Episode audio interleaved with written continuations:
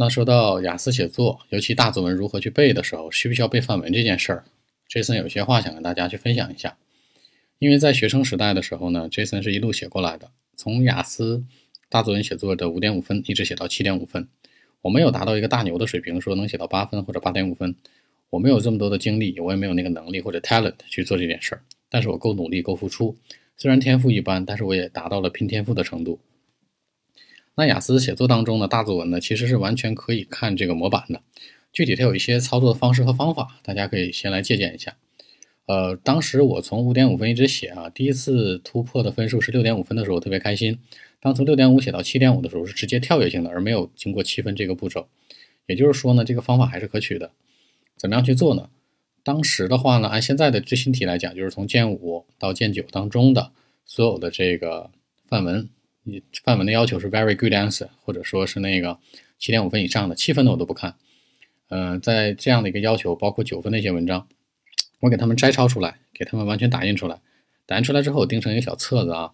钉成一个小册子之后呢，我不背这个文章，我这个文章读得熟熟的，把里面的生词拿拿出来。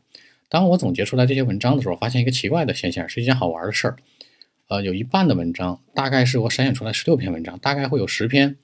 是我生词量几乎为零的，就是没有很多生词。有八篇是有很多很多生词的，也就是说，这个范文我分出来两类。第一类是什么？靠例子取胜，靠实际内容取胜，就是说它词汇很朴实，但是内容逻辑性很强。而第二类文章呢，是靠词汇取胜，它的逻辑性也很强，但是它靠的是大词儿去砸人。那这两种词汇啊，这两种方式有不同的做法。Jason 选择的是第一种，我没有去刻意去背很多的词儿，因为会出现一种现象，叫做什么呢？比如说。我积累一些大词汇，比如说我问，哎，Jason，你爸爸妈妈干嘛的？这是一个普通词汇，这也是高频词汇，就是我们所说的低分词。但是呢，很多人愿意去背这个，叫令尊，令尊叫你的爸爸妈妈，对吧？那人就问了，哎，Jason，令尊干啥的？这是东北话，对吧？那很多时候你在写作当中出现这种搭配，分数反而会更低，你的搭配不合理。所以我没有背很多的高深的词汇，而是背一些基础词汇。基础词汇的分数是六点五分到七分之间。那在这个。阶段上呢，我开始做第二件事，就是说，呃，筛选出来我的这个倾向，就是内容时期文章类的这十篇。这十篇呢，我把这十篇文章放在这儿，然后我根据我的理解翻译成中文，我再翻译出来第二个版本。我把这个中文这版本，我把之前原文英文收起来，然后看这中文版本，再写出来一篇英文文章。那这个时候我手里有两套英文文章，一套是原文的英文，一套是我照着我自己翻译成中文的那个文章写出来的英文。这两个英文我对一下，我发现我勒个操，完全是不同的。完全是两两种方向，两种方式，虽然内容是一样，但写出来完全不同。这个时候我就知道了，哇，原来我有很长的一段路要走，I got a long way to go。这时候怎么办呢？我就发现我需要读一些外来的期刊和杂志去维持我的这种语言环境，因为你光看这些范文，你是很难达到他们的这种境界和高度的。这时候呢，我给大家推荐两个东西，第一个就是一种，嗯，那种我们所说的 BBC News，BBC 的新闻是纸质版的，sorry 是那个网页版的啊，而不是听声，而是看这个文字。你会发现很地道的一种表达，跟这个 China China Daily 上面是完全不同的。它这上面的同样一则新闻，China Daily 上面呢，我一看就看懂了，为什么都是中国人写的？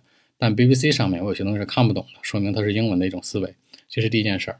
呃，一般来说，积累的文章多少篇为准呢？是一百篇。这一百篇你不要背下来，你可以把它的框架列出来。就比如说 BBC 当中的这些英文文章啊，我都给它翻译成中文，然后呢。我再硬着头皮把这中文翻译成英文，我一点点向它原文去靠。我抠了大概不到一百篇吧，七十多篇不到八十篇的时候，我就去考试了。而我在我是在考试之前的一个多月，大概五周的时间，每天坚持抠两篇，字数大概在二百四十个词到三百四十个词之间，我每天都抠。呃，抠了这样大概嗯一个周期吧，呃，抠来抠去，我觉得还是有效果的。这是 Jason 的个人一点建议。